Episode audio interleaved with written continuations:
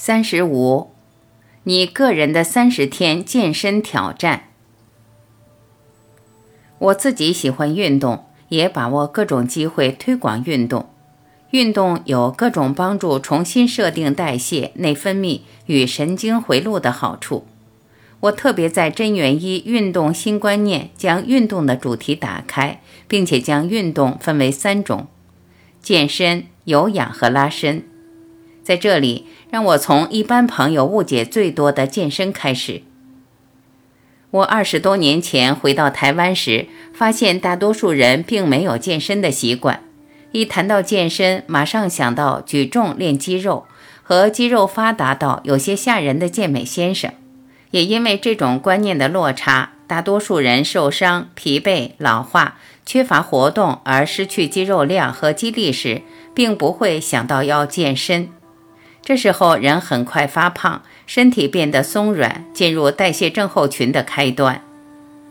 早年我时常在各种推广真元医和身心健康的场合，包括台北的身心灵转化中心，对大家说：健身并不是年轻人的专利，年纪大的朋友更需要健身，这是扭转代谢的关键。一个人即使已经活到一百岁，还是要每天健身，建立肌肉来满足日常生活的运作。为什么这时候更需要健身？很多人没有想过，身体的活动需要适量的肌肉来支持。同时，身体保留越多肌肉组织，越能守住一定的新陈代谢，帮助热量消耗。肌肉开始使用能量，本身就减轻了胰岛素阻抗。再搭配前面谈到的断糖，是预防代谢症候群和老化的两把钥匙。现在的年轻一代已经有健身的观念，反倒是中年以上的朋友还需要一点鼓励，把自己的身体带动起来。从主要肌肉群着手，健身主要就是锻炼肌肉。我会提醒大家，从大腿、臀部、上臂以及腰部的肌肉开始。这些肌肉群占了人体四分之三以上的肌肉量，只要持续训练，把身体的代谢带往促进生长的一端，很快就能看到健身带来的健康效果。健身不见得需要用各式各样的器材来锻炼，完全可以利用自己身体的重量来进行。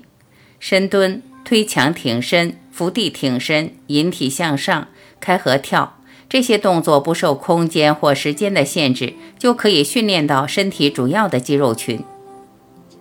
美国有一种运动的风气，叫做街头健身，是利用公园、广场、家里本来就有的栏杆、单杠、高低杠、拉环来进行。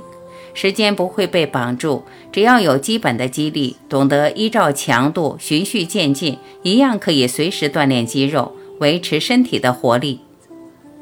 我自己早上也会在公园运动，有时候做结构调整，跳螺旋舞；有时候做开合跳、引体向上、伏地挺身和深蹲。很有意思的是，每次只要我开始做，虽然没有招呼其他人，但附近的人自然也会跟着做，就好像身体的动有一种活力，可以把大家连接起来。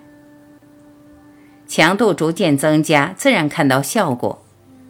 提到循序渐进，我也需要简单谈一下什么叫做运动的强度。强度可以从运动需要承受的重量来看，抬起一盆水比拿一小杯水的强度大很多。另外，强度也和动作的幅度有关，动作大强度就大，有跳跃的动作也比没有跳跃的强度大。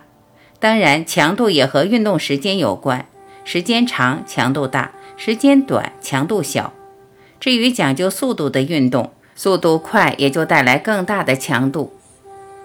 每个人能承受的运动强度不同。以伏地挺身来说，如果一个人的手臂和腹部缺乏锻炼，撑不住身体重量，别说做不来伏地挺身，若硬逼着自己做，还会用错误的姿势来代偿，反而导致腰部受伤。这时可以将强度降下来，改成站着推墙挺身，同样也能训练到手臂和腹部。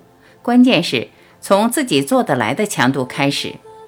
一开始也许五次推墙挺身就觉得累，第二天再做五次，第三天再做五次，这时可能已经适应的来了，隔天可以开始变成六次。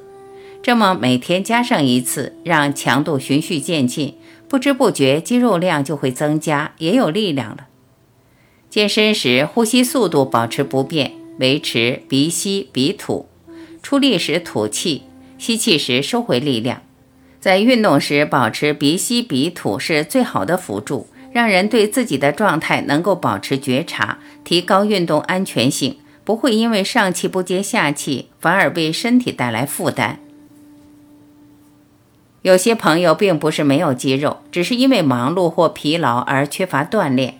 这时可以从一天一个或几个伏地挺身开始，每天再多加一个，三个多月后。一天就能做一百个伏地挺身，只要做，很快就会发现手臂线条和身形的变化，人也显得精神了。不同的健身动作也可以串联起来进行，让身体各部位的肌肉都能得到训练。个人化的锻炼，我多年来在同仁的帮助下，在台北的身心灵转化中心，透过饮食、微量元素和运动。照顾一些需要调整的朋友，除了团体的运动课，更针对年纪大、肌肉活动少、生病的朋友，提供个人化运动指导，帮助他们恢复日常活动，扭转体质。我特别请运动老师有耐心地陪伴这些朋友，给予鼓励，排定训练项目，针对他们的情况做调整。这两年的疫情让大家生活静态化，很容易转向慢性病的体质。我感觉有必要把这样的课程分享出来，也就请同事设计了零基础健身，透过影片从任何角落都能进行的深蹲、伏地挺身、引体向上开始，陪大家重新学会使用大腿、臀部、腹部、上臂的肌肉，将肌肉力量建立起来。这样子，无论环境有什么变化，即使无法出门上运动课。我们都可以自己重复学习与练习，让身心用正确的方式动起来。有基本体力的朋友可以做真元一运动新观念的有氧健身，这是兼顾有氧与健身，有效改善心肺功能、血液循环、提升精力的运动方式。整套动作大约十五分钟，速度也比较快一些。如果感觉跟不上，可以从零基础健身开始。坚持几天，让体力上来，就可以跟上了。一个人越忙碌，越是需要做这些运动。如果不过瘾，可以多重复几次。现在就动起来是最重要的。我在真元一提过，想要转化习气，让身体动起来，真正去做是最好的方式。一方面，让念头不只是念头，不再只是脑神经一个不断无效重复的小回路。而是透过肌肉的动与回传到脑部的讯息，让这个回路扩大，变成一个在全身畅行无阻的回路。另一方面，许多朋友大概也经验过，有时候心里会浮出一些灵感、动机或直觉，但不到几秒，脑的回路和旧习气马上会冒出来，阻止新的行动。所以，把握时间更是关键。现在就开始吧。首先，写下你做得来的一个或一套健身动作，例如深蹲十次、推墙十次。如果你要开始这次的三十天挑战，今天就做，然后明天开始各加一次，作为第一天的健身挑战。接下来一天再加上一次。当然，你做着做着可能会觉得不够过瘾，那就自己把次数往上加。也有可能到了一定的次数。会希望维持这个次数一段时间都是可以的。你可以为自己准备一个三十天的表格，将每一天的目标次数写下来。肌肉的力量建立起来，精神会变好，行动也便利许多，让你能接触更多运动，拓展生活的领域。肌肉有了力气，也更容易保持良好姿势，连莫名的酸痛都会好转。我也请你留意自己这阵子心情和精力的变化。当然，这不光和运动有关，也受到饮食和压力的影响。这些因子都可以是观察记录的对象。然而，别忘了，最重要的还是你自己。